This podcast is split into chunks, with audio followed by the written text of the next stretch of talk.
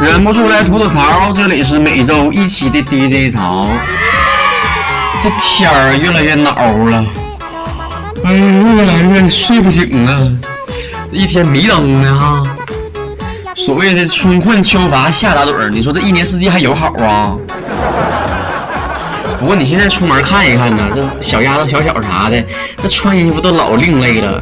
这面穿羽绒服呢，那面就背心、裤衩啥都上了。相互彼此看都不顺眼吗？都感觉对方是外星球的人吗？你看爹潮脂肪这么厚，那不也穿毛衣毛裤的吗？所以我奉劝那些想穿黑丝的小丫头和想穿裤衩的小伙啥的，别看你火力壮哈，注意身体呀。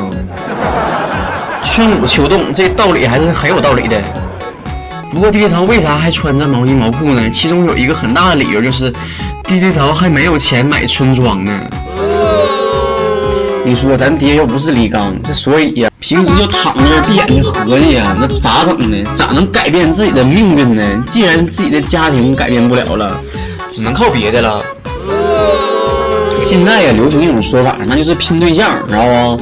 爹妈你拼不了，那就只能靠自己的努力呀，后天改变自己的命运。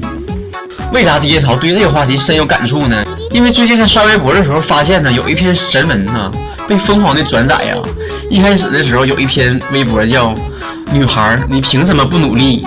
结果第一条发现一个奇异的现象，就是分享这篇微博的大部分都是小伙子。后来是绝地反击了吗？突然间出现了另一条微博叫“男人，你凭什么不努力？”哎呀，无独有偶啊，全是姑娘们在分享啊，好像这个画面感非常强烈的女孩指着男孩脖子说：“你凭啥不努力？你给我努力！”你说本来这样的文章不是说应该作为自己励志来讲吗？结果就变成这样的一个现象了。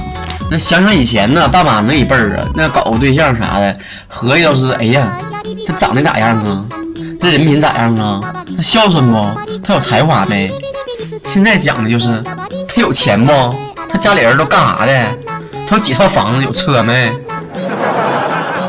不过呀，爹潮非常的不赞成这种拼对象的行为，因为在一段感情当中啊，男女生两种生物啊是一个对等的关系，他们必须要相互之间付出与得到。如果在双方这个感情啊还是这个金钱呢方面呢，过分的倾向于另一方，那么这段感情就会出现问题啊。人都说呀，靠山山能倒，靠爹潮爹潮能落跑，所以啊，不管什么时候啊，靠自个儿啊。拼奋斗啊，拼实力呀，才是王道。行了，今天第一条就说这些吧。这春困呢，实在是太困了，回来补个回笼觉了。生命是如此的辉煌，奋斗吧，少年们，拜拜。